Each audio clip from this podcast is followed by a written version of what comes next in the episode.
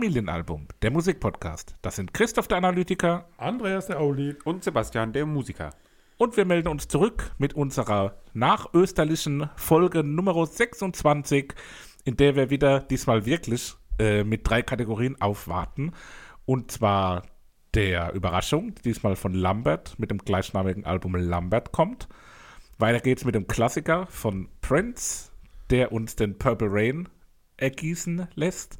Auf uns niedergelassen. Genau. Und zum Abschluss kommen wir mit der Neuerscheinung der Woche, die diesmal von Ego Kill Talent aus Brasilien kommt und heißt The Dance Between Extremes. Ja, ich begrüße euch beiden auch wieder an meiner Seite. Wie habt ihr das Osterfest überstanden? Wie geht's euch? Wie war es musikalisch und menschlich und lebenstechnisch? Wie geht's euch? Sprecht. Wunderbares, Sprecht jetzt. Wunderbares Wetter. Schöne österliche Feiertage in Ruhe, ohne übertriebene Aktivitäten. Musikalisch, ohne übertriebene Aktivitäten. Durchgehört, gewundert, überlegt, geschrieben, gelöscht, wieder gehört, unterbrochen, geskippt. Ja, war eine schwierige Woche. Ja, begeistert. Musikalisch war eine schwierige Woche. Ah, Aber wir haben uns ja zur Aufgabe gemacht, über die Ränder hinaus Musik zu hören und das haben wir getan. Aber das strengt manchmal auch an. Gell, Lambert? Das, das klingt doch, klingt doch, äh, bringt doch, glaube ich, einiges auf den Punkt. Sebi? Ja, äh, mir ähnlich ergangen. Eine interessante Woche so. Keine Woche, die jetzt in die Geschichte der Podcast-Zeit eingehen wird, glaube ich. Also jetzt äh, hat mich jetzt alles nicht vom, vom Hocker gerissen, so, aber war eine, ja, so eine, eine standardstabile Woche, würde ich jetzt mal sagen. Und Ostern war schön. Okay. Gut, es klingt ja so, als ob wir heute ein bisschen arbeiten müssen, um da Ja. so, so was zu finden und um hier einen Schwung in der Folge zu Heute haben. ist Kampf, Kampf angesagt. Aber das, das, das kriegen wir mit Sicherheit hin. Ja, das wäre ja nicht Familienalbum, wenn wir uns nicht diesem Kampf stellen würden. Christoph, wie ging es dir eigentlich an Ostern? Hast du etwas zu dir genommen oder hast du gefastet? Hast du etwas zugenommen? Hast du Nee, das Fasten war Eier vorbei. geschält? Ich habe Eier geschält. ähm, und aber Ich nichts. gekochte. Ja, selbstverständlich. Selbst, selbstredend. Ah. Ähm, Hast du auch Dotter getrennt? wow, wir haben diese Woche, wir essen, also meine Frau und ich, wir essen immer äh, sehr oft so hart gekochte Eier. Ist es nicht ich und meine Frau? und, und kochen eigentlich regelmäßig so 20 Eier ab und die wir dann über die Woche verteilt so essen. Und diese Woche ist uns, oder ja doch, diese Woche ist uns das Missgeschick passiert, dass ein Teil der Eier weich gekocht war. Und dann habe ich das aber gegoogelt und man kann weich gekochte Eier, wenn sie abgekocht sind, aber nur halt so wachsweichmäßig sind, kann man die trotzdem noch genauso lang essen wie hart gekochte Eier. Echt? Ja. Also man, man kann die genauso langsam essen. Nee, genauso lang aufheben im Ach so, Kühlschrank. aufheben. Okay. Und äh, ja, das Das ist eigentlich doch. Hochleistungslegehühner, Nee, das wenn ist. du so Äh, viel Eier isst. nee, aber wir nehmen auch die Bio-Eier, also immerhin. Okay. Ja, Von das Bio, war also Service, Bio-Lenk. Servicezeit Ei. Ei. Ähm, ich glaube, das passt ja heute ganz gut in die Zu Folge. Wir, wir müssen ja die Zeit irgendwie so ein bisschen füllen. da, Also, Moment, bei 21 Tracks. Richtig, Tracks richtig. Auf einem Klavier, Klavier only. Only Album. Ja, Da muss man nichts mehr überbrücken. mit dem, mit dem beginnen wir nämlich mit Lambert und Lambert. Letzte Woche habe ich schon so ein bisschen angekündigt, es ist ein Klavierkünstler, der immer mit Maske auftritt. Seine Identität ist so ein bisschen geheim. Äh, Oder ziemlich geheim. Keiner weiß was von ihm. Er kommt wohl aus Hamburg, lebt in Berlin, ähm, trägt so eine stierartige Maske. Ich weiß nicht, ob ihr euch das mal angeschaut habt. Ja. Ähm, und er hat hier mit seinem Erstlingswerk ein Linkswerk? relativ klassisch, was? Erst Linkswerk. Das Erstlingswerk, sagt Erstling. Ich, ich habe Linkswerk. Oh, wow. Nee, und er hat hier äh, im Vergleich zu dem, was er dann so später gemacht hat, ist es relativ, ich nenne es jetzt mal bodenständig und, und, und äh, fast schon einfach. Klassische Klavierkunst. Später wird das Ganze noch ein bisschen, ja, ich sag mal, elektronischer, experimenteller. Man hat dann auch ein Album mit Decker gemacht, wo viel Gesang oder wo Decker dann eben auch singt. Ähm, das wäre vielleicht eher was für euch gewesen. Äh, mich hat Lambert, wie gesagt, damals live äh, gefesselt und mir das Album dann auch tatsächlich jetzt auch immer noch ganz gut gefallen. Eine Frage, die euch ist so zum Einstieg an euch hätte, wäre, ähm, vielleicht haben wir auch schon mal drüber gesprochen, aber wenn ihr das zum ersten Mal hört, seht ihr dann auch die Titel, wie die, wie die Lieder heißen? Und wenn ja, beeinflusst das euer Hörerlebnis oder das, was ihr dann da so empfindet, gerade bei einem Lied ohne Gesang, war es für mich jetzt so, dass die, also ich habe immer die Titel gesehen, weil ich mir dann immer direkt Notizen mache beim ersten Mal und sehe dann eben, wie, der, wie das Lied heißt und dann komme ich da irgendwie nicht umher, das auch irgendwie mit in meine Interpretation einfließen zu lassen. Also ich habe mir ähm, nicht zu jedem Titel Notizen gemacht, sondern habe es eher so als Gesamtheit ähm, bewertet und habe es auch nie so gehört, dass ich vor Augen hatte, welcher Titel jetzt äh, wann kommt. Ich habe es dann gestern Mhm. Abend noch mal kurz gehört und habe dann so zu drei Stück oder so mit kleine, immer nur so einzelne Stichwörter, die mir so einfallen, äh, geschrieben. Und da war es dann aber schon so, dass der Titel natürlich auch irgendwie einen beeinflusst zu dem, was man dann so vor sich sieht. In meinem Alter kann man ja beides. Also ich könnte jetzt, ohne die Titel zu lesen, hätte ich mit Sicherheit andere Bilder bekommen, wie mit dem Titel. Ich habe aber so wie du mir das vorher alles schön, damit ich weiß, wo ich was hinschreiben muss. Und dann, wenn der Titel da ist, sind die Bilder, die man zur Musik entwickelt, natürlich immer sehr abhängig vom Titel. Krass, gell? Also wäre mal ein Experiment wert gewesen zu sagen, okay, man probiert es mal an. Hast, äh, ja, schade, vorbei. Ja, das ist vorbei. Ich hatte ja als Kind, auch ich war mal jung, Oh. äh, in der Schule. Mein Musiklehrer hat mich mal so als äh, Spinner tituliert, weil ich tatsächlich auch so Bilder zur Musik dann auch von mir gegeben habe. Äh, das fand er dann nicht so toll. Aber gut. Äh, war, das, also, war das auch schon der Herr Imhoff bei dir? ja, ja, Gott hab ihn selig. Ich glaube, der lebt noch, oder? Ich ja, hoffe. der, lebt- ja der, Der fand, dass ich gut singen kann. Liebe Grüße. Ach, der hat auch nur irgendwie Nachwuchs gesucht bei seiner alten Männerchöre. Äh, Hat nicht geklappt. Er war ein richtig guter, keine Frage, aber er hat mich Ehrenmann. nicht ernst genommen und das hat mir sehr wehgetan, nur weil ich keine Note lesen wollte und konnte. Und jetzt schau, wo du heute bist. Ja, wo bin ich beim Familie-Podcast und schwätz irgendeinen Käse über Musik, aber fundiert. Ach, aber fundiert. Aber fundiert. Ja, wie fundiert. Ich Äh, möchte hat- mal ganz kurz ja, auf die Maske ja. Mhm. zurück. Also man hat Lambert interviewt und hat ihn darauf angesprochen, dass viele Leute sagen, es wäre ja eine Antilopenmaske. Oh, Das ist aber völliger Quatsch. Es ist eine Maske aus Sardinien, die man dort zur Karnevalszeit trägt und tatsächlich verkörpert die Maske einen Stier. Was habt ihr jetzt schon wieder hinter meinem Rücken? Aus Sardinen haben wir gesagt, kleiner. Aus Sardinien. kleiner, kleiner Dosenfisch. Aber ich habe mir die Maske jetzt auch noch, weil ich hatte die jetzt vorher nicht so. Aber wer da eine Antilope sieht, ist aber ein bisschen verpeilt. Die hat so eine riesen äh, Kuhschnauze. ja. Also, Überall steht zu lesen, dass sich dabei immer an die an, an, an Antilopenmaske ja, aber dann sind die, also dann haben die Leute noch nie eine Antilope gesehen. Ich finde, es sieht eher aus wie so ein Pitbull-Maulkorb auch so ein bisschen. Fast schon. Wa- Warum hat er diese Maske eigentlich auch? Seine Das ist doch Identität der, der zu schützen. Gro hat eine Maske, Sido hat Nein, eine gar hat eine nicht. Weil er der Weil er Meinung ist, sehr dass- hässlich ist. Nein, weil er der Meinung ist, dass sein Gesicht zu der Musik nicht passt, hat er in einem Interview auch gesagt. Hm. Und so kam es dazu. Also er ist der Meinung, er kann sich hinter der Maske verstecken, weil sein Gesicht zu seiner Musik nicht passt. Oder weil es ein sehr prominenter Mann ist, vielleicht Till Schweiger. Okay. Und, und er Kommen würde wir zum ersten Titel. Finally ist ja auch Quatsch. Ne? Also als erster Titel Finally, ist schwierig, ja. das ist schon. da Oder, oder es ist genial. ne? Oder es ist genial. Oder so.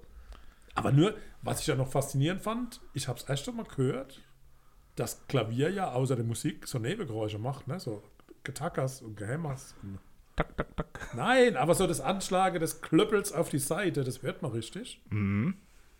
Uh Ja. Habe ich die falsche CD Also ich weiß, oder? was du meinst so, aber das hört man ja schon, also kennt man ja schon. Ich weiß nicht, du hast vielleicht nicht so oft mit Klavieren zu tun. Peter Ah, Klöppel. das kann sein. Ich habe ja keinen. Glück. Gut, Ähm, okay, ich ja, was, ja nur gesagt was auf jeden Fall äh, meiner holden Maid aufgefallen ist, als ich das mal im Auto angemacht hatte, dass es nach einem ähm, billigen Klavier klingt. Also es klingt nicht Oh. wie so ein majestätischer Flügel oder sowas Großes, wo eben, Oh, dem müsste man nachgehen. Ja. Auf Ja. welchem Gerempels würde also dieses es klingt Stück so ein bisschen nicht so voll ähm, fancy und wenn man so darauf achtet, ist schon, äh, dass es Voll. ein bisschen gedämpfter klingt. Ja, so bodenständig, das, das Ja. hatte ich schon Ja, gesagt. ich meine, die Steinways and Sons, die klingen schon sehr voll. Das war ja auch sein, sein Da ist erstes. das Kondo leer, aber der, Glü der Flügel ist voll. Da ist aber auch irgendwie was dran. Ich habe vorhin Ja. nämlich mal zufällig, weil Gespielt. Nee, nach dem letzten Lied ist es dann zu einem neueren Album gegangen und da klang es schon irgendwie anders, so vom, vom Grundklang, muss von ja der die Grundstimmung her. rein, damit Steinways and Sons Richtig. auch ein handgeklüppeltes Flügelwerk produzieren für den Antilopenmann. Oh, wow. Das hört er bestimmt gern. Ähm, was hier bei dem ersten Lied direkt. Finally. Also ich glaube, wir, wir sprechen vielleicht jetzt nicht alle Lieder einzeln Doch, durch. unbedingt. Würde bei mir, wie gesagt, auch nicht viel bringen, Ich weil habe ich zu jedem ich Titel zu, etwas Ich geschrieben. auch. ich habe zu vier Dann Liedern habe ich was stehen und zu, zu, vier Liedern habe ich ein. Nee, wir haben die letzte Folge haben wir schon nur teilweise unsere Sachen vorgelesen. Da, das ist, äh, Nein, nicht vorlesen, wir, wir, wir tun das vortragen. dann trag's doch mal vor, wenn ich was dazu. Bei Lied 1 habe ich stehen, dramatischer Film. Man erwartet jeden Moment die Stimme oder andere Instrumente, aber es bleibt bei der Einsamkeit des Klaviers. Die aber verträumt und schön in einer Dichte schwebt. Poetisch. Ist das? Ah, da krieg ich Hammer. Da Gänsehaut. Also da fange ich an zu weinen. Snow again. So ein, Polarfuchs. so ein Vortrag. Man hört die Freude Halt, von Kindern, wenn halt. Schnee fällt. Halt zurück. Stopp. Ich dachte, wir gehen jetzt schnell durch. Ich wollte im ersten Lied noch sagen, was Ah. da direkt passiert, was ganz oft auf dem Album passiert, ist, Es geht zu Ende. es ist so ein Bruch in der Mitte vom Lied. Also so ein, so ein harter Cut. Ich weiß, ich weiß. Äh, Das ist der Moment, wo er das Noteblatt umblättert. Das, das kann natürlich sein. O- Oder hat er jemand? Nee, es wird, Die Antilopenfrau, die umblättert. ich glaube nicht, dass der Not, Not, Noten, Notare. Ich glaub nicht, dass er der hat noch- keine Notare. ja, das kann sein. Ich bin jetzt still. Sebastian guckt mich ganz böse an. Ich glaube, ich muss. Der, der ist eh so ein bisschen abwesend heute. Was heißt abwesend? Ich warte darauf, dass wir über, über was sprechen. Also bei Snow Again kommt Wind auf, habe ich gehört. Also Schnee wird mehr im Laufe des Stücks Ja. und dann kommt Wind auf. Habt ihr das bemerkt? Ja, ich habe so ein.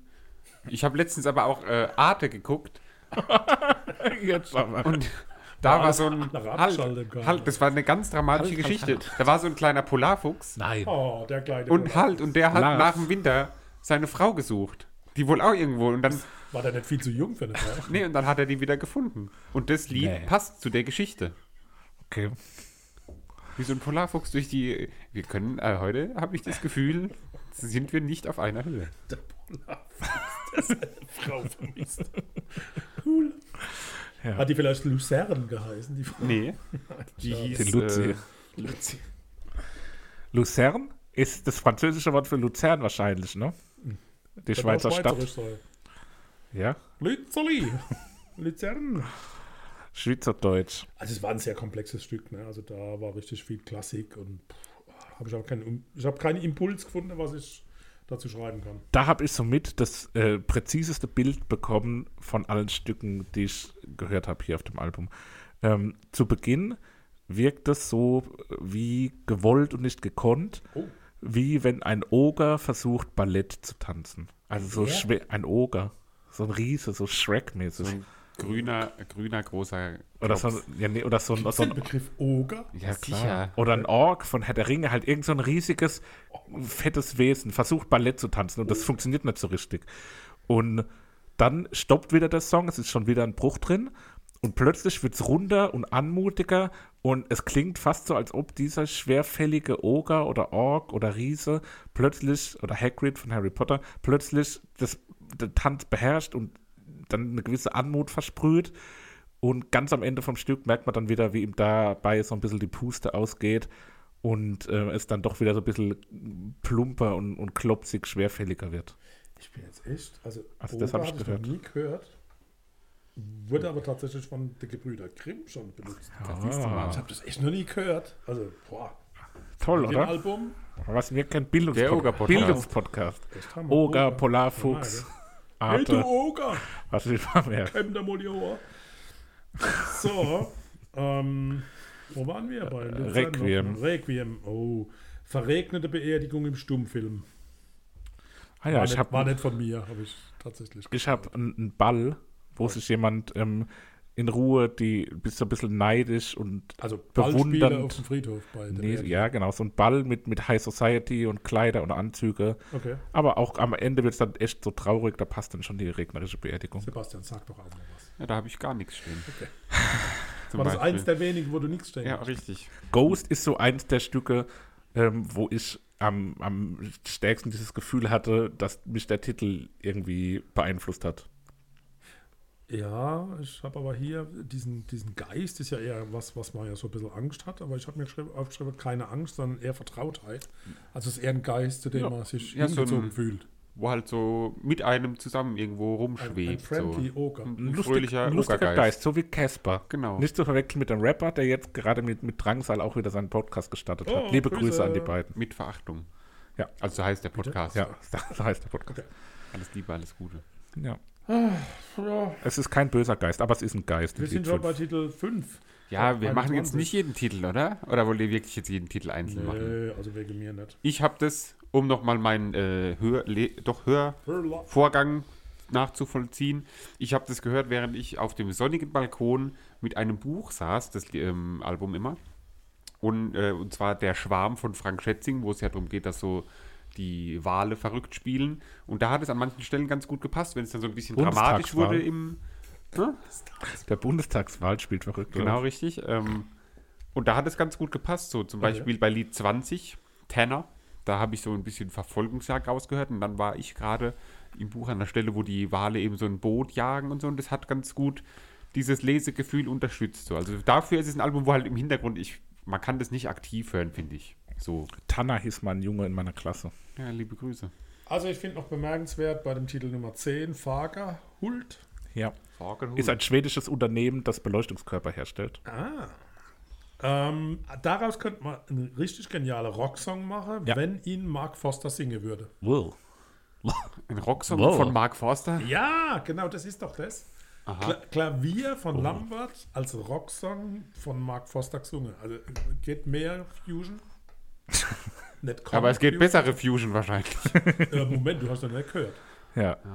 Also Marc, falls du Lei- wieder Mark Meyer der Palz Förstner. bist und Zeit hast, mal das kleine Popple musst, Liebe komm Grüße. vorbei, wir Auch machen Fahrerhult mit dir. Liebe Grüße nach Landshut.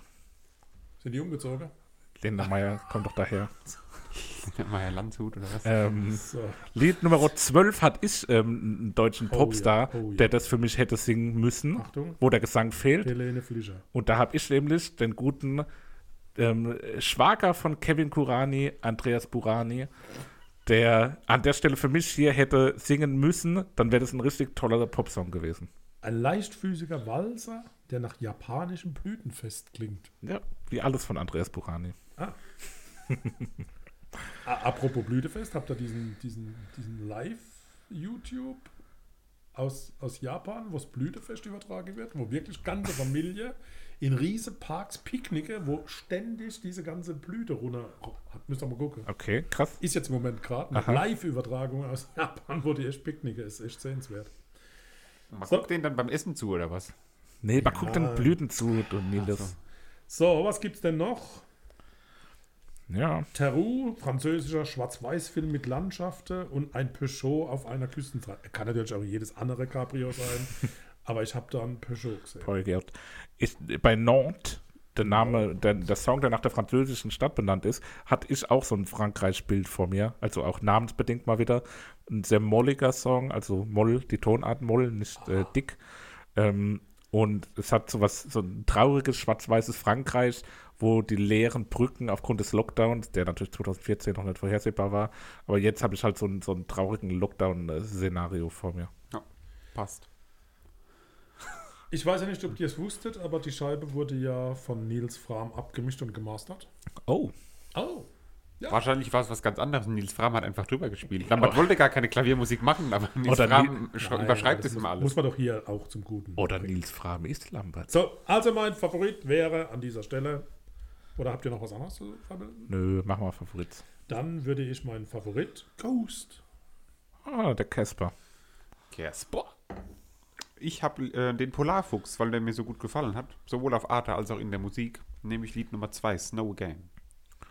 Den hätte ich tatsächlich auch auf 1 gehabt. Dann nehme ich meinen Ausweichtitel und auch ohne Andreas Burani ist Dance Dance da meine Wahl. Und ja, man merkt, das Album war vielleicht nicht jedermanns Favorit. Aber wir sind ja sehr breit aufgestellt. Ja, ich glaube, wir haben es trotzdem ganz gut irgendwie ähm, Auch, auch besprochen. Das hat Ja, Platz ich denk, beim Familienpodcast. Die Leute wissen Familienalbum. ja, gell, du sagst halt immer Familienpodcast. was mit dir ja, los? als wären wir- Podcast. Katharina Saalfrank, die hat auch einen Podcast. Hieß nicht Grüße. Katja Saalfrank? Das ist ein Künstlername. Wir sind etwas verwirrt, das machen die vielen Ostereier, die wir gegessen haben anscheinend. Ja, die waren nicht ganz Drücken durch. aufs Hirn. Dann Callback. Naja, dann machen wir mal kurz einen Break in unserem Leben und dann nächste Folge, also nächster Abschnitt von dieser Folge, geht es dann weiter mit dem guten äh, ähm, Sohn des Königs, Prince. Als nächstes kommen wir zu einem Künstler, der leider, muss man wahrscheinlich sagen, nicht mehr unter uns weit. Unter tragischen Umständen. Prince Rogers Nelson, Leben. nämlich ähm, besser bekannt unter dem Namen der Künstler formerly known as Prince Oder andere. oder andere Namen, genau. Kennt ihr alle also Namen von? Nein, ne? nee, natürlich geht es um Prince. Nee.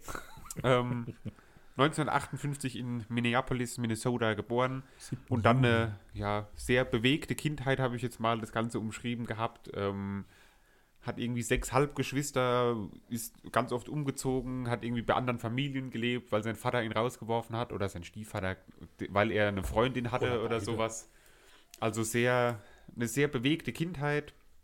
Ähm, hat aber relativ früh schon angefangen, Klavier zu spielen, weil der Vater, als der die Familie damals verlassen hat, hat sein Klavier zurückgelassen. Und da hat Prince dann sich das Spielen äh, beigebracht, mehr oder weniger. Hat dann mit seinem Cousin zusammen, glaube ich, eine Band gegründet, die dann unter gefühlt 20 verschiedene Namen äh, bestanden hat.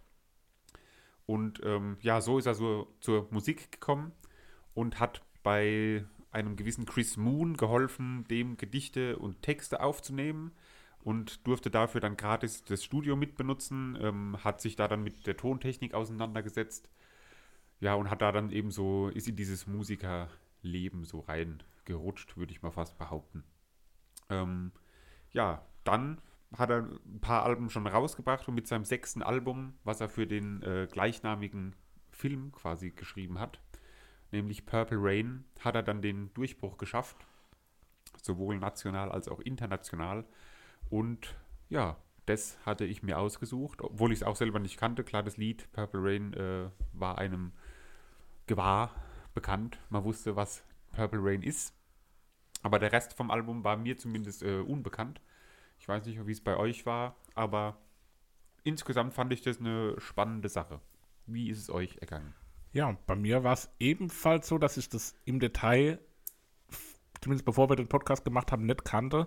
Ich habe tatsächlich schon zwei, dreimal, wenn ich den Klassiker hatte, auch Prince auf dem Zettel gehabt und habe das mir angehört, habe dann aber immer irgendwie zu was anderem geschwenkt und ähm, ja, muss jetzt aber sagen, jetzt wo ich es so intensiver gehört habe, wie man halt dann so ein Album hört, was bei uns auf der Liste ist, hat es mir wirklich sehr, sehr gut gefallen und war, war diese Woche definitiv mein klarer Favorit und auch eines der besseren Alben war, was ich seit längerem, äh, was wir seit längerem hier mit dabei hatten. Nicht das Beste vielleicht, aber wirklich ein, ein ganz, ganz tolles Stück Musik. Ähm, Prince natürlich immer so ein bisschen dieses ikonenhafte, ähm, was er schon zu Lebzeiten hatte, ist dann, als er gestorben ist, ich glaube 2017, 18, 16. 16, ähm, ist das nochmal so ein bisschen ja, höher gestellt worden. Äh, ich habe damals zu dem Zeitpunkt, als er gestorben ist, äh, war das vor allem auch in NBA-Kreisen ein sehr großes Thema. Also ich bin ja so ein großer Basketball-Fan, höre zig Basketball-Podcasts und da gab es eigentlich keinen Podcast, was damals nicht äh, Prince besprochen hatte, weil er eine sehr enge Verbindung auch in die NBA hatte, war ein großer Fan der Minnesota Timberwolves, hat da auch Partys mit Teams, mit, mit Auswärtsteams gefeiert in seinem Paisley Park, in seinem Anwesen, wo er auch Konzerte für Fans gegeben hat. Und da war das halt ein sehr großes Thema. Und ja, ich finde es manchmal so ein bisschen schwer einzuschätzen, wenn man auch erst nach der, der, der Prime von so einem Künstler geboren wird, äh, was für eine Anerkennung der auch damals so hatte. Gut, dass wir hier auch jemanden dabei haben, der zu der Zeit in der Blüte seines Lebens war. Papa, du hast, als das Album rausgekommen ist, äh, zarte 18 Jahre alt. Und ähm, kannst vielleicht da ein bisschen mehr dazu sagen, wie das auch damals so wahrgenommen wurde und wie du es vielleicht damals wahrgenommen hast. Was Oder ich ob mir- es überhaupt hier äh, wahrgenommen ja, wurde. wa- So. Was ich mir nämlich noch die Frage gestellt habe, und das will ich jetzt vielleicht noch, Fragen bevor ich dann, ja, bevor ich dann fertig bin, auch nochmal so ein bisschen in den Raum werfen. Ähm, es gibt sehr wenige Künstler, die kommerziell extrem erfolgreich sind und gleichzeitig auch so kulturell und, und kritisch anerkannt werden. Also das beides gleichzeitig zu vereinen, ähm, ist extrem schwierig und fast unmöglich. Von mir gibt es heute später für die nächste Woche in der Hausaufgabe eine Band, die zu einem Zeitpunkt extrem Kritikerliebling war, kulturell anerkannt. Ähm, aber Da kommen wir später zu. dann später und dann später extrem kommerziell erfolgreich So, war. Papa, weißt du die Halt Frage jetzt noch, mal, gestellt aber hat? das könnte nicht gleichzeitig erreicht werden. Von meinem Gefühl her würde ich sagen, und jetzt kommt der Schwung, Papa, gleich geht's zu dir. Von meinem Gefühl her, ich mache nächstes, ab nächste Woche allein einen Podcast. Ähm, von meinem Gefühl her würde ich sagen, dass Prince so ein Künstler sein könnte, der sowohl kommerziell extrem erfolgreich war, als auch kritisch anerkannt. Ist das der Fall? Papa, wie war das? Ah, jetzt kommt die Antwort, nö, habe ich gar nichts von mitbekommen. Es kommt drauf an. Sorry. Ich war 18. Ja, ich mit hab mich schon 18 nicht mit irgendwelche gesellschaftskritische Ja, aber mit Künstler. Prince. Hast du ihn wahrgenommen? Prince war nicht bei mir in der Musikwelt vorhanden. War der uncool? War das so? Rain. Nein, für mich, ich habe andere Musik gehört. Aber gab es so in der Schule, keine Ahnung, warst du noch in der Schule? Prinzer? Gab es da Prinzer? Es gab sicherlich Prince-Fans, aber ich habe es nicht so wahrgenommen. Wie gesagt, es war nicht wirklich so meine Welt. Ich war jetzt überrascht, äh, Purple Rain kannt man. Ich kenne aber den Film auch nicht, muss ich dazu sagen. Ich habe war nicht so der Kinogänger. Den gibt es leider auch nirgendwo mal ihn, äh, nachgucken könnte, kostenlos. Sonst hätte ich ihn vielleicht mal Kostenlos. angeschaut. Naja, jetzt extra bezahlen. Äh, so Nee, gut läuft der In Podcast der jetzt auch Videothek nicht. deines Vertrauens auch nicht? Nee, ich war beim Real und habe geguckt bei Esbella und habe in der Videothek geguckt, aber Also Purple Rain ist natürlich das, was jeder kennt von Prince. Aber insoweit war es für mich eine Erfahrung, mal die ganze CD zu hören. CD, ja. Äh, aber es ist ja Prince and the Revolution. Ich glaube, da haben wir jetzt noch gar nicht so Wert drauf ja, gelegt. die, weil, also da gibt es ja, Band. gibt's eine Band, Schlagzeug Bobby Set, äh, E-Bass und Gesang Brown Mark, akustische Gitarre Tess Dickerson, Keyboard Dr. Fink und Keyboard und Gesang Lisa Coleman. Und die wäre oft unterschlagen, ne? Schade, ne? Weil das ist doch, Anfang war Prince and the Re- Revolution. Und die haben ja auch diesen riesen Erfolg dann produziert. Ich fand das Album spannend, sehr breit aufgesetzt, äh, überraschend an vieler Stelle. Manchmal aber auch schwer verständlich. Also nicht vom, vom Sinn, sondern von, von der Musik her. Aber hörenswert, definitiv. Und ich wollte noch erwähnen, dass Prince nur 1,60 groß war. Der Nur mal so, falls sich jemand fragt, wie groß war denn eigentlich Prince? Also körperlich. Also lang, lang, lang. Interessant, Ähm, dass er trotzdem so ein Basketballfan war. Oder vielleicht auch gerade deswegen. drum. Du hattest eben irgendwas gesagt, wo ich einhaken wollte, aber Ja. irgendwas mit, keine Ahnung, aber was ich sagen wollte Lisa war, Coleman wahrscheinlich. nee, eine, eine Live-Show von Prince, glaube ich, ähm, Ja. was einmal so an sich, ich meine, man hat es bei dem, das hast du gestern nochmal rumgeschickt, dieses, äh, diesen Super Bowl-Auftritt in der Halftime-Show, diese zwölf Minuten, Ja. wo halt einfach 2007. Wahnsinn sind. Und ich glaube auch so die Live-Shows von ihm. Und was Ja. bei Live-Shows auch nochmal zusätzlich war, waren diese ähm, Aftershows, die er gerne gemacht hat. Heißt, er hat dann irgendwie nach seinem normalen Konzert nochmal Mhm. irgendwie über Twitter oder über Mundfunk, sage ich mal, also halt irgendwie bekannt gegeben, wo Das ist, eine doch dieses, Aftershow. das ist doch dieses hessische Comedy-Duo. 1984. Jedenfalls, Über Twitter. Klar. nee, halt aber in der moderneren Zeit. Prince hatte schon Twitter. Und da hat er dann eben entsprechend auch mal Vielleicht übers Gewitter. Künstler dabei gehabt. Ja, absolut. bei diesen Aftershows. Zum Beispiel Amy Winehouse, Alicia Keys waren dabei, Bono habe ich, glaube ich, gelesen, Eric Clapton war da bei diesen Aftershows dabei. Also ich glaube, da hat auch viel von seinen Live-Auftritten gelebt, Prince. Und er hat schon früher, also sehr früh, ähm, so, eine, so, ein- so einen Mythos immer erzeugen können und auch so eine, so eine Urgency, ich weiß gar nicht, wie man es auf Deutsch sagen soll, so eine, so eine, so eine Dringlichkeit, dass man Tickets braucht. Also er hat dann so sieben Tage vor dem Konzert, er hat dann in seinem Anwesen im Paisley Park ein Konzert gespielt für irgendwie 400 Leute in seiner privaten Menschen so auf einer Bühne, der hatte da eine Bühne und dann wurden sieben Tage vorher die Tickets verkauft und die waren dann für 10 Dollar erwerblich, aber halt äh, begrenzt von der Kapazität her. Und das dann, da haben dann Leute irgendwie zwölf Stunden vorher schon auf dem Parkplatz übernachtet, um dann da an Tickets zu kommen für diese Auftritte. Und das hat irgendwie so ein, so ein, so eine, so ein Mythos auch schon damals erzeugt. Also er ist mit Sicherheit ein Künstler, der sehr extrovertiert und extravagant war, aber glaube ich auch die Probleme, die damit einhergehen. Ich glaube, dass es ein absolut einsamer Mensch war dann auch. Ja. und dass Ja. das natürlich auch dann leider in Missbrauch von irgendwelchen Dingen endet. Und das ist immer das Tragische, dass er Im besten, im Kurt besten Fall. Cobain, Prince oder wie sie alle heißen, das, das ist echt tragisch. Das sind echt gute Jungs und Ja, im besten Fall, end, also was heißt im besten Amy Fall, aber ja besser endet im, im Missbrauch von Dingen im Sinne von Drogen als im Missbrauch von Lebewesen. also um das jetzt mal so. Ähm, ja, und das hat ihn ja dann letztendlich auch wohl das Leben gekostet, wo er, glaube ich, nicht so ganz klar ist. Aber Nicht zu 100 was ich Euro. da zu seinem Tod auch noch gelesen habe, war, dass er grundsätzlich halt auch wohl ultra viel Schmerzmittel und so genommen Ja. hat, weil er, dadurch, dass er immer High Heels anhatte, Ja. bei Live-Shows halt einfach Hüftprobleme und sowas hat er. Also da. Drum alles unter 30 cm trage ich noch darüber. Das, nee, das Schmerzmittel ist nicht. Also es gibt noch eins, was wirklich sehr erwähnenswert ist.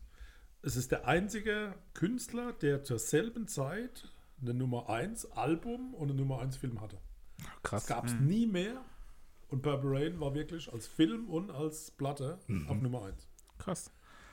Was auch so eine, so eine Randgeschichte, die ich dann auch äh, im Rahmen seines Todes dann in diesem Podcast auch gehört hatte, ähm, habe ich jetzt auch vergessen. Ah, nee, auch das. Eben ist auch wieder klasse. eingefallen.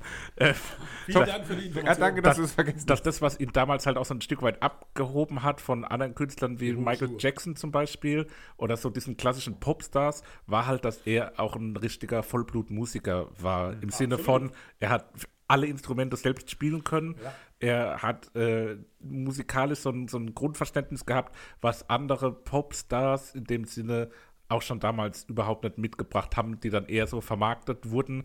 Und er hat neben dieser schillernden Persönlichkeit und diesem, diesem Star-Appeal auch ein, dieses musikalische Grundverständnis mitgebracht, was ihn ja dann auch so ein bisschen ähm, ja, rausgestochen, raus, hat rausstechen lassen. So. Und hat sich dann eben in diesem, in seinem Anwesen da ja ein Studio gebaut, ähm, Ja. eine Konzertmöglichkeit aufgebaut quasi. Und jetzt kann man das ja wohl äh, gegen Geld besichtigen. Was auf jeden Fall, glaube ich, recht interessant wäre, auf jeden Fall mal, wenn man da mal. Absolut. Was ich auch krass finde, Seppi, du hast auch ja New, New Girl geguckt, die Serie. Ja. Da gibt es auch eine Folge mit Prince Ja. auf seinem Anwesen und er spielt da dann mit. Das ist auch so Ja. was, was ich irgendwie so gar nicht gedacht hätte, dass jemand dann in so einer, so einer Sitcom einfach so mitspielt. Auch ein Star von der Größe und kommt da auch ziemlich Ja, sympathisch 1,60 rüber. geht. So arg.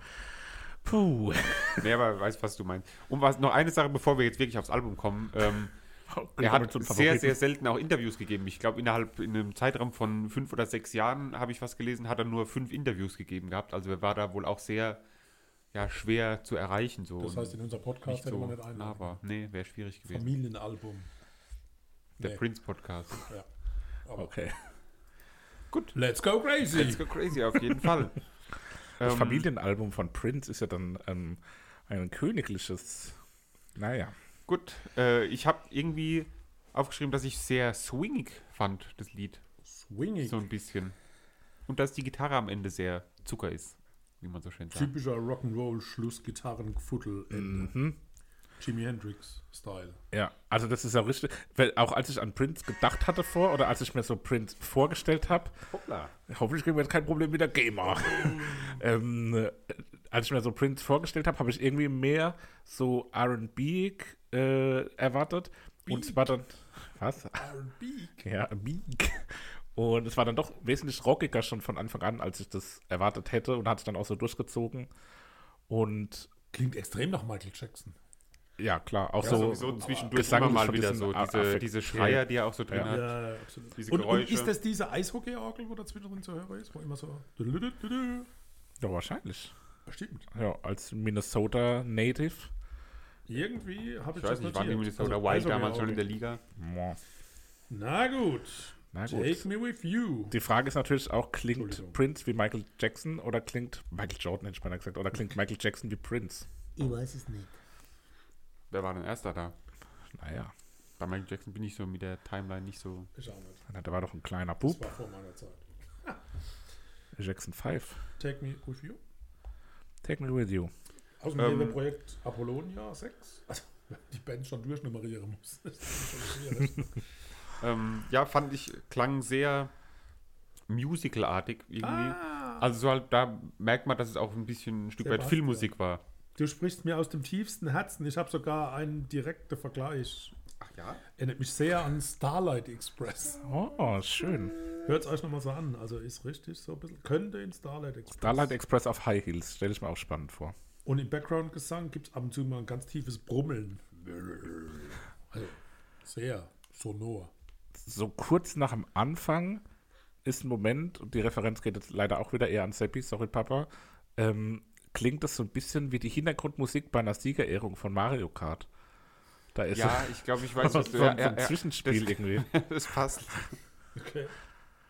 Wieso dich bei mir? Ja, weil, weil du wahrscheinlich nicht unbedingt die Sieger Ja, weil ich wieder keine Ahnung hab. Musik von Mario Kart im Oh, Kopf ja, genau, hast. ich bin so weit gar nicht gekommen. Ah, Aber das ist mir irgendwie extrem Ja. aufgefallen und fand ich auch irgendwie schön. Ja. Und die, die, die Frauenstimme, Refrain, kommt von der Schauspielerin und Model Apollonia Cotero. Ähm, Apollonia 6 klingt für mich auch irgendwie wie so eine, wie so eine griechische Kneipe. So die, die, der Ballermann von Griechenland. So Oh, ich nehme den Apollonia Teller Nummer 6 mit Doppelzatzigi. der Gegner von Ballermann 6 ist Apollonia Was 6. The Beautiful Ones. Nächster Titel. Ja, sehr. Gecovert von Mariah Carey und Beyoncé. Also es Die wurde von ihm gecovert. Ich Ich habe hab gerade gedacht, so, what? Danach, after. Also, Nee, after.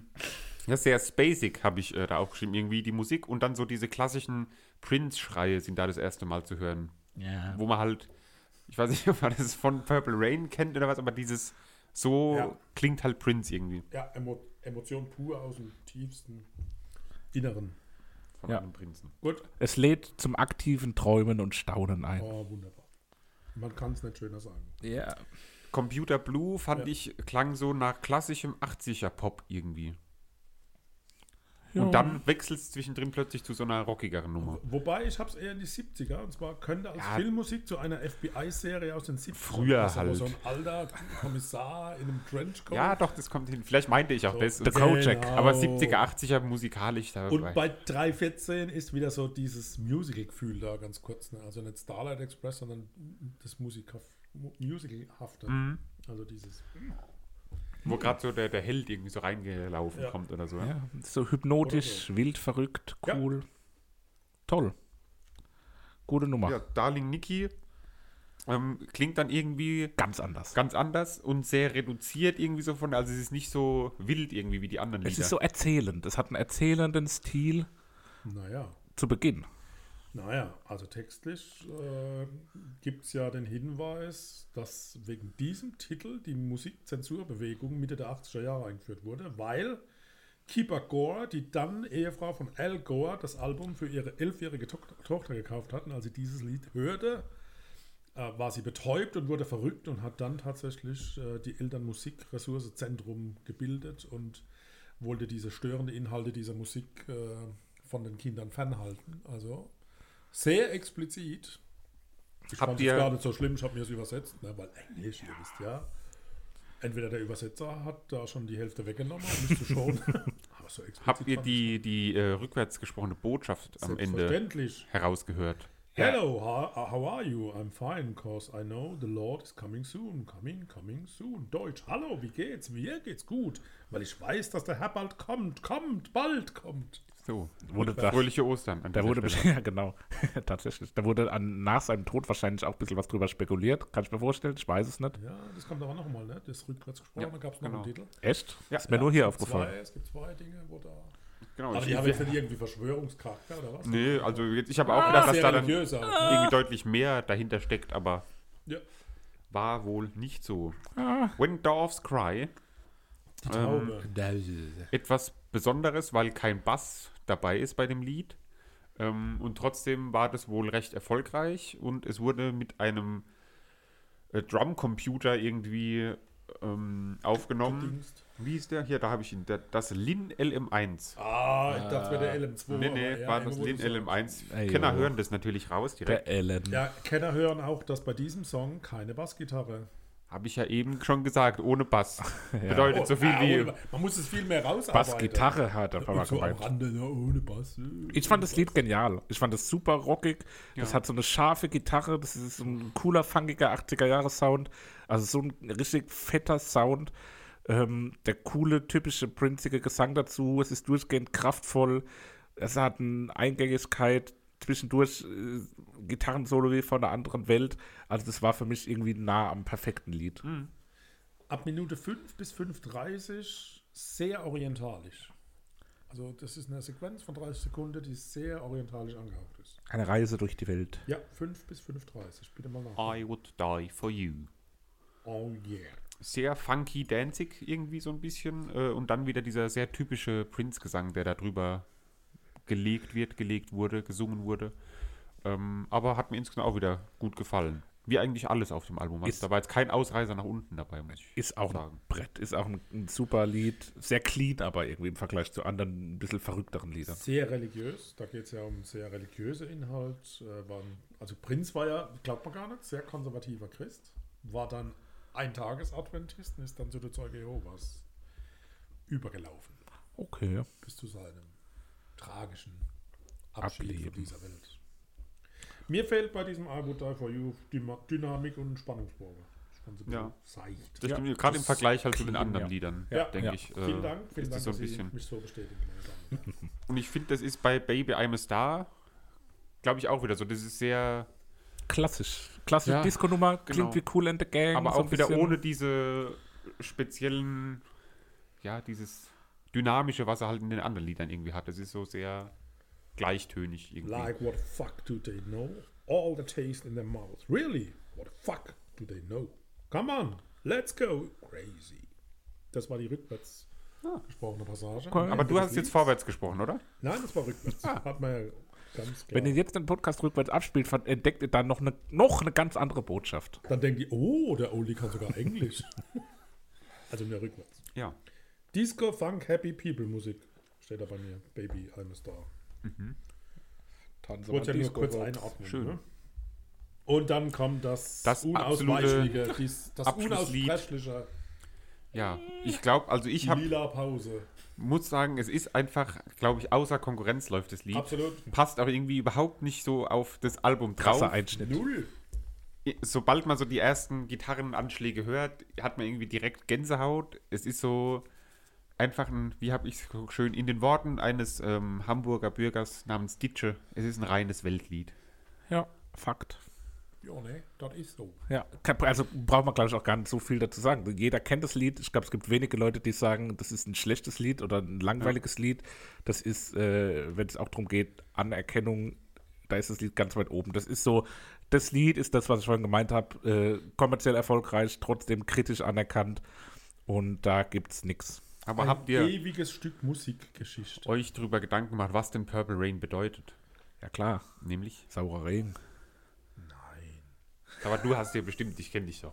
Ja, Also das ist intensiv recherchiert. Ja, nein, das war ja aus dem Film raus. Das war ja dieser, dieser Jungstar, der das erste Mal dann mit lila Mhm. Wolken.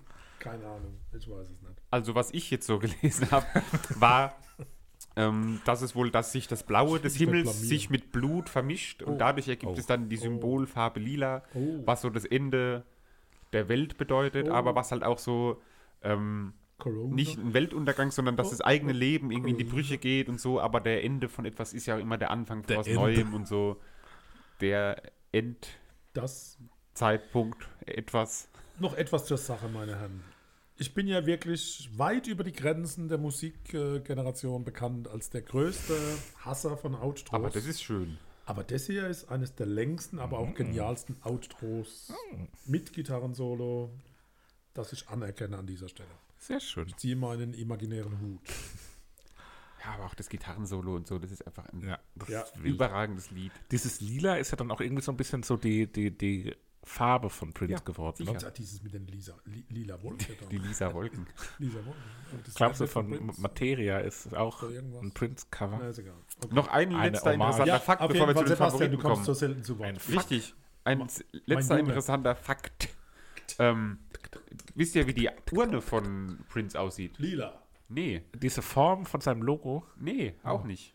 Äh, Die warte, warte, Urne? warte. Ein Basketball? Nein, der äh, Paisley Park, Paisley Park. Paisley Park, nachgebaut Gott sei Dank versprichst du nicht. quasi. Echt? Ja. Als Urne? Und die ist, äh, war mal eine Zeit lang, glaube ich, in diesem Gibt es auch Regen? Paisley Park. Wie? Paisley Park? Pearls. Paisley. Paisley Park. Paisley. Paisley. Irgendwie habe ich den nicht drin, den Paisley Park. Aber da war die auch ausgestellt. Also in der Form davon ist, ist sein, ähm, seine Urne. Und da Krass. ist seine Asche drin. Arsch. Asche.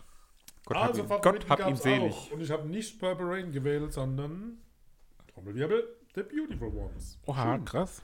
Gut, dann habe ich auch nicht Purple Rain gewählt, sondern When Doves Cry. Gr Cry. Cry. Täubchen. Und äh, überlasse dann die offensichtliche Wahl voraussichtlich dem Benenner des Albums. Richtig, ich nehme Darling Nikki. Nee, Quatsch natürlich. Nehmen wir noch Purple Rain mit auf die Darling Liste, Seppi. weil das muss natürlich einfach drauf und äh, ja, wisst ihr Bescheid. Korrekt. Kommen wir gleich zurück mit den brasilianischen Brasilianern von ähm, der Band, deren Name mir gerade entfallen Ego ist. Kill Talent. Ego Kill Talent. Ego Kill Talent. Bis Ego. gleich. Tschüss. Wenn man die Namen dieser folgenden Band hört, fällt es einem schwer, auf das Ursprungsland zu kommen. Nämlich Jonathan Dörr, Gesang, Jean de la Balla, Schlagzeug und Gitarre, Rafael Miranda, Schlagzeug und Bass, Nipa Boaventura, Gitarre und Bass und Theo van der Loo, Bass und Gitarre. Und man glaubt es kaum, dass diese Band tatsächlich aus Brasilien stammt. Brasil. Gegründet 2014, ein Jahr später beim Lollapalooza, Lollapalooza Brasil. Danach Vorgruppe von System of a Down, Shinedown und Within Temptations in Europa. Äh, dann kamen Aufträge bei Rock in Rio, Santiago, Rock am Ring, Rock im Park, Graspol Metal Meeting, Download Madrid, Nova Rock und mehr. Sie waren Vorgruppe der Foo Fighters auf der Brasilien-Tour und sie waren auch Vorgruppe von Queens of the Stone Age bei fünf Stadionshows in ganz Brasilien. Äh, die waren so happy und schenkten Frontman Dave Grohl ein Geschenk, als, also einen Brief als Geschenk und bedanken sich bei den Foo Fighters, dass sie auf dieser Tour Vorband sein durften. Ja, den würde ich ja auch einen Brief schenken. Das Besondere, das Besondere von, von Ego Kill Talent, ich sag Ego, ihr sagt, wie sagt ihr? Eagle. Ego. Igel? Sie tauschen die Instrumente. Das heißt, also man spielt mal Schlagzeug, mal Gitarre, mal Bass. Ähm, je nachdem, bei welchem Lied, passt das ganz gut. Ich mag so ein bisschen härtere Musik. Dieser Band wird nachgesagt, dass sie zu gut sind, zu exakt und zu sauber spielen äh, und daher wahrscheinlich der Weg nicht weitergehen wird. Als Vorgruppen auf jeden Fall, wenn sie immer wieder in Erscheinung treten. Aber so der eigene Weg wird nicht weitergehen, weil sie zu synthetisch unterwegs sind. Wie ging es euch mit der Ansage brasilianische Band? Was habt ihr erwartet?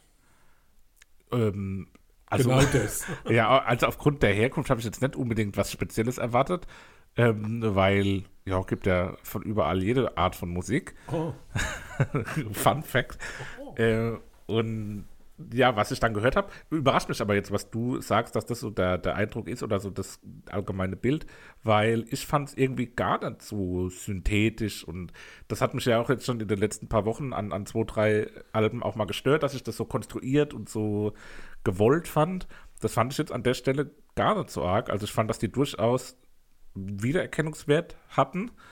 Ähm, an der einen oder anderen Stelle natürlich dann auch klassische Anleihen an, an, an Metal- oder, oder Hard-Rock-Bands haben, die man dann wieder Fand erkennt. ich nicht nur an der einen oder anderen Stelle, sondern sehr, sehr, also ein Großteil war, glaube ich, sehr, wo man immer was anderes rausgehört Ja, hat. Aber- ich so. Aber, aber halt jetzt nicht auf eine Art und Weise, wo ich fand, dass sie keinen eigenen Charakter Nee, hatten. nicht. aber ich fand alles sehr nicht synthetisch, aber so 0815 irgendwie. Und das, ja, das ist Und das dann ist, glaube ich, das auch der Problem. Punkt, wo du gemeint hast, Papa, dass sie nicht selber groß werden können. Ich meine das nicht, das steht so Ja, aber beschrieben. dann ist das der Punkt, glaube ich, wo der Grund dafür ist, weil das alles, es ist gute Musik, man kann es sich anhören, aber es ist nichts, wo ich sage, boah, die werden jetzt groß oder die muss jeder hören, sondern es ist so, ja, kann man sich anhören, kann man aber genauso gut irgendwie 20 andere, die so Musik machen. und die Dynamik. Dynamik, Dynamik. Es, Dynamik. es fehlt auf dem Album einfach so ein bisschen an, also nach fünf, sechs Liedern kam bei mir der Punkt, wo ich mir gedacht habe, so jetzt mach doch mal was, Was mach doch mal was anderes. anderes. Ja, ein bisschen was, ein anderer äh, Ding, einfach ein Ja, so anderer. eine Ballade ist. Ja, aber dann wird die am Ende dann doch auch wieder so wie alles andere. Das, Ja. die, die, die, denen fehlt so ein bisschen die, weiß nicht, ob die Fähigkeit fehlt oder der Mut oder der Wille, dann mal da so ein bisschen auszubrechen. Ähm, und das hält, hält das Ganze vielleicht im Moment so ein bisschen auf noch. Aber an sich war es kein schlechtes Album auf Nee, jeden das Fall. wollte ich jetzt, also schlecht, nett. Vielleicht fehlt tatsächlich so ein bisschen die Abwechslung, Ja. aber ich fand es hörenswert. Ich, ich mag ja so ein bisschen Ja, das auf diese, jeden Fall. diese härtere Musik. Wollen wir kurz durchgehen bei Now? Also, ich denke, so ging es uns alle. Am Anfang war das ja sehr leise und für mich war es fast eine Minute lang völlig unklar, was jetzt kommt. Äh, ich kannte die Band ja auch nicht und, und habe da einfach mal reingehört. Äh, es wird dann aber relativ schnell klar, um was es geht. Ich finde aber auch schöne Zwischenriffs und ich fand diesen Titel sehr abwechslungsreich. Ja, und äh, auch dieser schöne, ruhige Part dazwischen, der da irgendwo äh, mal kam. Also war schon ein gutes Lied auch so. Ja. Dann ging es weiter mit The Call. Glamour Rock. Da habe ich zum ersten Mal ähm, die Assoziation zu Incubus gehabt. Ah, spannend. Mhm. Und das Schlagzeug fand ich da sehr präsent, war sehr äh, im Vordergrund. Also es war nicht unbedingt im Vordergrund, aber es war halt sehr, ich glaube, man hat es so sehr speziell rausgehört irgendwie, weil es vielleicht besonders abgemischt war oder so auf jeden Fall. Ist mir das da Bei- aufgefallen. Ja, bei Live Porn wird die Melodie sehr stark vom Bass unterstützt. Das ist eher selten bei, bei Heavy Musik. Von daher fand ich es bemerkenswert. Stabile Rocknummer. Bei 2.30 denkt man, okay, jetzt ist Schluss, aber dann geht es nochmal los. Und ich liebe ja so, so Neuaufbau von Stücke, also wenn es zwischendrin so ganz, man meint, es ist zu Ende und dann, dann wird es wieder neu aufgebaut. Das ist sehr gelungen bei, bei Live Porn. Und dann kommt so ein Headbanger-Teil. Da merkt man, äh, okay, das ist Heavy Metal. Ja, das ist Christoph, für Live-Musik. Wer von gemacht. uns bringt die Assoziation? ich weiß die nicht, da an welche unver- du denkst. Ah ja. Also wenn das nicht eins zu eins ein Foo Fighters Lied ist, vom Gesang her, von der Musik her. Also wie al- alleine, ich habe jetzt gerade noch mal reingehört, dieser, da ist so ein kleiner Hall-Effekt, glaube ich, auf der Stimme. Und das ist so ganz, ganz, ganz typisch Foo Fighters. Ich habe da tatsächlich U2 aufgeschrieben. Okay. wow. Na gut. Also noch mal ein bisschen Ja, was grundsätzlich habe ich ganz oft ähm, entweder Incubus oder die Foo Fighters habe ich ganz oft in dem Album rausgehört. Also, dass sie die Vorband von den Foo Fighters waren, wusste ich jetzt nicht, aber passt. Was war bei Lied Nummer 4? Da hab, das hat mich so arg an irgendwas erinnert, aber ich kann es nicht greifen, an was mich das erinnert. Ich habe es mehrfach versucht, aber ich komme nicht drauf. Mhm. Das äh, hat irgendeine ganz starke Referenz für mich äh, hervorgerufen, aber ich kann es nicht greifen und sagen, was es ist. Gefällt mir gutes Lied, aber ich kann nicht sagen, wie was es klingt. Also eine klassische Rocknummer ohne Härte und was so ein bisschen auffällt, ist ein Slide-Gitarren-Solo auf einer Slide-Gitarre. Das ist ja sehr unüblich bei, der, bei der Art von Musik. Äh, so, so ein bisschen Mischung aus Grunge und Rock. Äh, fand ich eine sehr interessante Nummer auf der Scheibe. Ja, druckvoll. Auch bei. Silence fängt so ein bisschen eher an wie Indie-Musik bis zum Chorus und dann geht es aber wieder in das, was ihr so beschrieben habt, immer wieder so ein bisschen gleichförmige. Äh, also da ist am Anfang schon ein bisschen Abwechslung, der wird dann aber leider. Da habe ich auch wieder die extremen Foo Fighters ähm, Sachen rausgehört und was mir da aufgefallen ist, jetzt kurz um musikalisch auch mal wieder was zu sagen, dass die Gitarre im Hintergrund so, so slidende Power Chords spielt. Ah, ja. Also die ähm, sind nicht so hart hintereinander gespielt, sondern die, keine Ahnung, sliden so hintereinander so. Ich habe ich hab bei Silence äh, als Referenz auch Biffy Clyro stehen.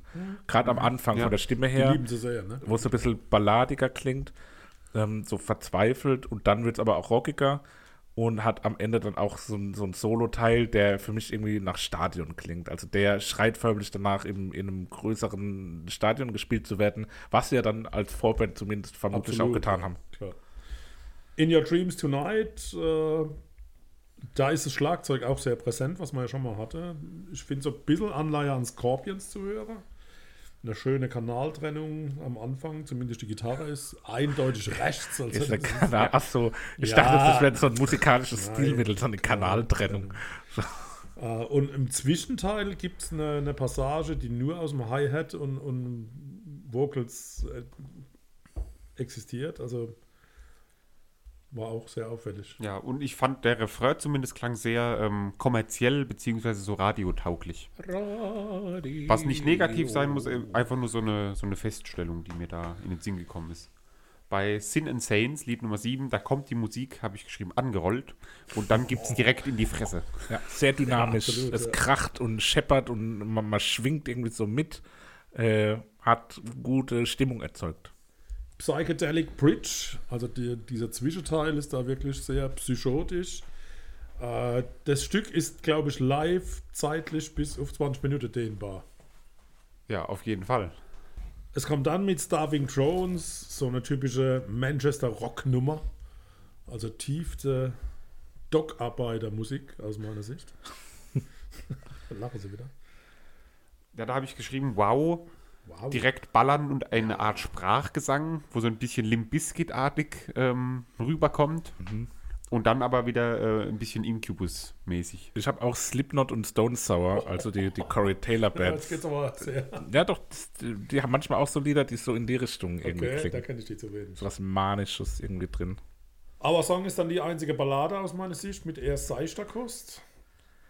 Ja, aber dann wird wieder so Ja. komisch rockig, so das ist nichts Ganzes und nichts Halbes. Das, das habe hat ich hier eine sehr aufgeregt. schöne, ich habe, glaube ich, geschrieben, Ja, dass zwischendurch beim Solo sehr viel gefrickelt wird, aber meine Autokorrektur hat sehr viel geprickelt draus gemacht. Prickelt. Und es prickelt auch so durch dieses Gefrickel, was im Solo da kommt. Okay.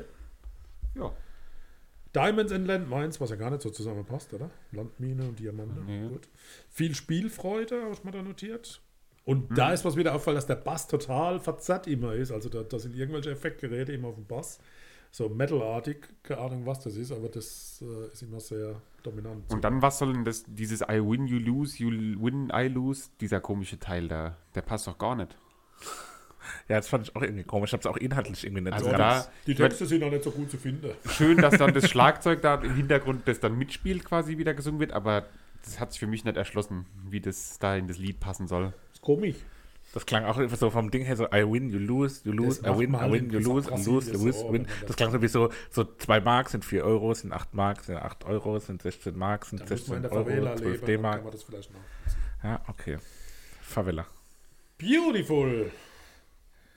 Eigentlich nur hörenswert die Bridge ab 1,45. Breach. Ja, ist auch Ist so ein Komiker, Komiker, ein komischer Komiker. Ausflug in so eine Punkigkeit irgendwie. Es hat so was Simple Plan-artiges fast und hat für mich irgendwie so ein bisschen so was gewollt-hittiges. Das äh, ist für mich auch nicht so gut gewesen.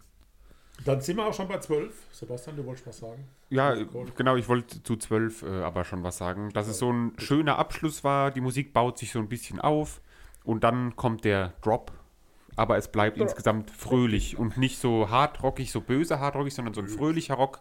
Böse. Und äh, ich würde sagen, es ist Dur und nicht Moll. Ja. hat, ich habe bei The Reason, das hat am Anfang, fängt für mich so hittig an, so ein bisschen, es hat so was Hymnisches, äh, auch wieder U2-artig für mich. Ähm, was bisher auf dem Album noch nicht so zu hören war, ist eine interessante und eine schöne Facette. Und die wird dann aber auch wieder von der Mettlichkeit plattgewalzt, so wie alles auf dem Album. Wenn mal ein bisschen was anderes rausklingt, kommt dann doch wieder der gleiche Part hinterher. Das, da hätte ich mir ein bisschen mehr gewünscht, dass das auch mal zu Ende gedacht wird, die Ansätze, die es auch in andere Also ich Richtungen mag zeigen. dieses Metal-artige, das kommt mir doch Ich sehr mag das- entgegen, ich mag's doch etwas auch. Härter. Der Song braucht eine Minute, bis er entscheidet, was er wird. Ich bin aber immer noch hin und her gerissen, ob ich es gut finde. Also da war ich wirklich so unentschieden. Ähm, alles in allem fand ich es aber, ja, kann man hören, ist, ist gut, ein paar gute Dinge.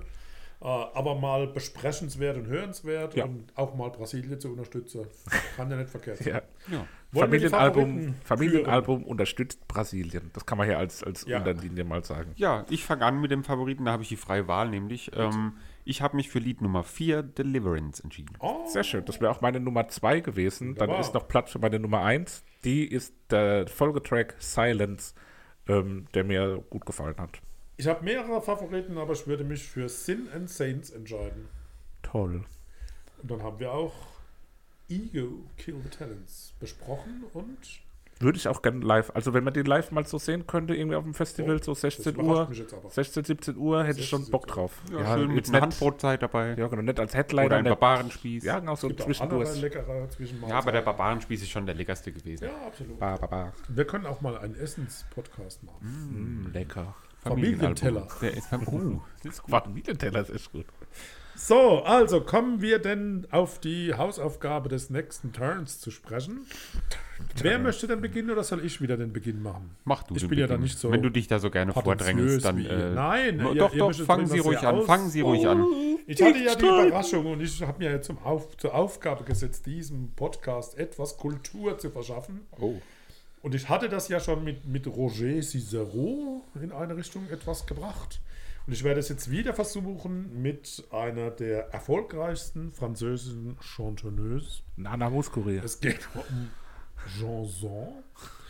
Und es geht mit fast 20 Millionen verkauften Alben um die erfolgreichste französische Nachkriegssängerin. Nana Muskuri. Nein, es geht um. Ach, die ist Griechin. Titel ist Tour de Charme vom 9. Februar 1994. Es Ui. geht um Patricia Kaas. Oui, oui. Kenn Kennt ich ihr nicht. Kein, noch nie gehört. Gehört habe ich das schon. Eine Spielt Dame in meinem Harfe? Alter. Und lasst euch bitte drauf ein und hört es mit offenen Sinnen. Okay, spannend.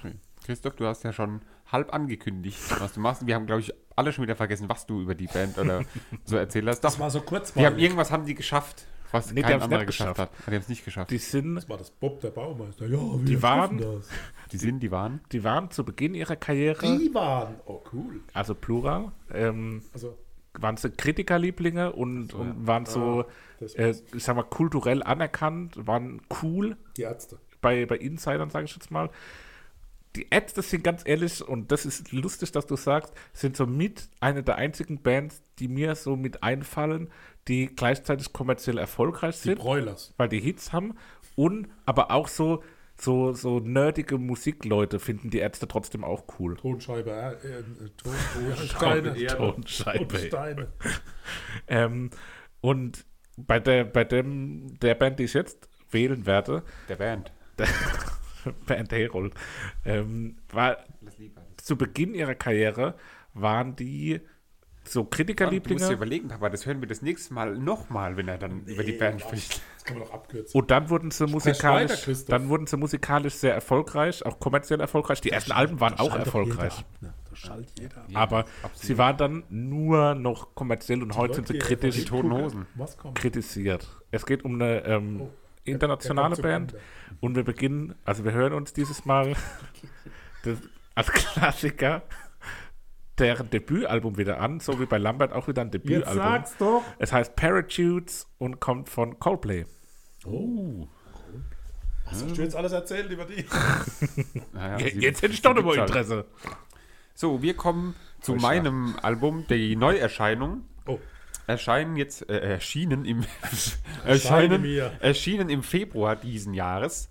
Ähm, Christoph, du weißt schon, weil ich mit dir schon drüber gesprochen habe, das schönste Albumcover, was ich jemals gesehen habe. Ja, ist wirklich bemerkenswert. Und glaube ich auch jema- niemals wird es ein schöneres Albumcover Ich, geben. ich weiß bis heute nicht, welches Album das ist. Du hast nur gesagt, dass du es wegen des Plattencovers gewählt hast. Und ich bin mir zu 99% sicher, was jetzt Ja. kommen wird. Und zwar nehme ich von der Band aus Gent, Belgien, Ja. Balthasar, das Album Sand. hab ich gesehen, ja, kenne ich. Das schönste Albumcover der Hab ich Welt, auch oder? schon gehört. Eine Also Art, ein Teil. ich weiß nicht, Walross oder Ja, genau. mit Mitarbeit, menschlichen Händen. Der, der Otifant. Wunderschön, Ja, wunderschön dieses Wesen, was es, wie es da sitzt. So ganz gemütlich, da würde man sich einfach gern daneben setzen, ganz ehrlich. Absolut. Da, da bin ich Naja. auch schon drüber gestolpert, haben wir reingehört.